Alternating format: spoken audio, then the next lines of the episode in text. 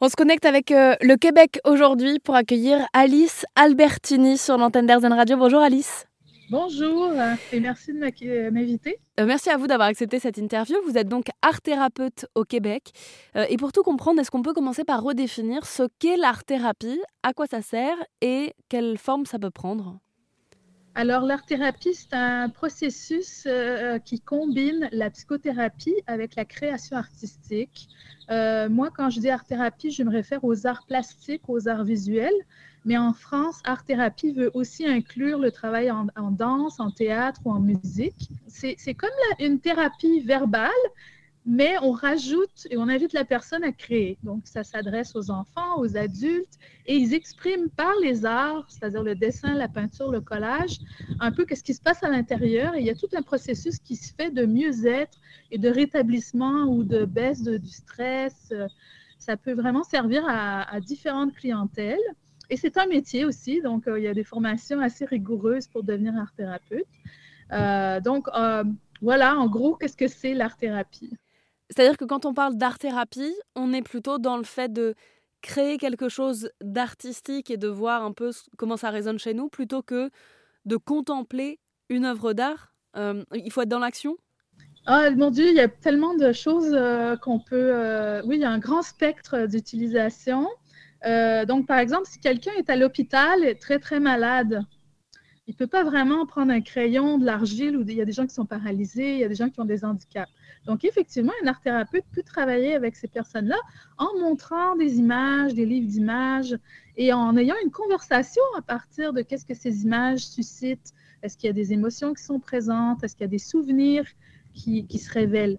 Et évidemment, ben, on peut inviter la personne à, à créer, par exemple, quelqu'un qui est très écologique, on pourrait faire un atelier dehors en utilisant ce qu'on trouve dans le bois, ce qu'on glane, des cailloux, des feuilles, des fleurs, et on pourrait créer un mandala de groupe, par exemple, dehors, et ça serait entièrement euh, biodégradable. Il n'y aurait pas de gaspillage de matériel ou de...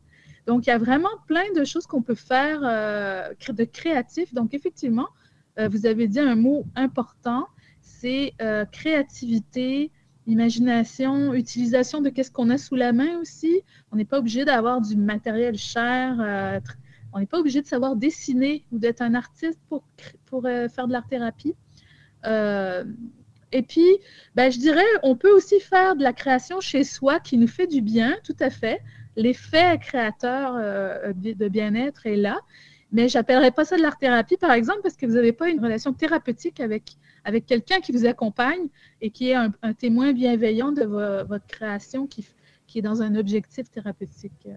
Si vous coloriez un mandala chez vous puis ça vous fait du bien, il n'y a pas de mal à ça, il n'y a pas de problème, mais j'appellerais pas ça de l'art-thérapie. Oui, c'est ça, c'est qu'il faudrait peut-être quelqu'un à côté de nous qui euh, interprète ou en tout cas nous aide à libérer ce qu'on a à libérer.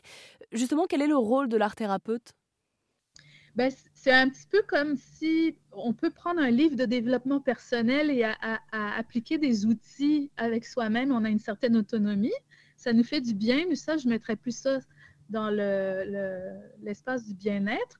Mais si vous avez un, quelqu'un de formé avec vous, qui vous accompagne, qui est le témoin de tout le travail que vous faites à l'intérieur, là, on appelle plus ça de la thérapie parce qu'il y a une relation thérapeutique avec quelqu'un qui, qui doit être bien formé parce qu'on est formé aussi à, aider les gens qui ont des, pathologies, des troubles psychologiques, des choses comme ça. Donc, c'est important de. Je pense que la formation est importante en art-thérapie. Et pour démystifier l'art-thérapie en général, vous organisez donc tous les ans un sommet visuel dédié à l'art-thérapie durant quatre jours en visioconférence. Un sommet dont on a pu parler sur l'antenne d'Airzen Radio et dont le podcast est à retrouver sur airzen.fr. Merci beaucoup Alice. Merci, merci beaucoup Camille.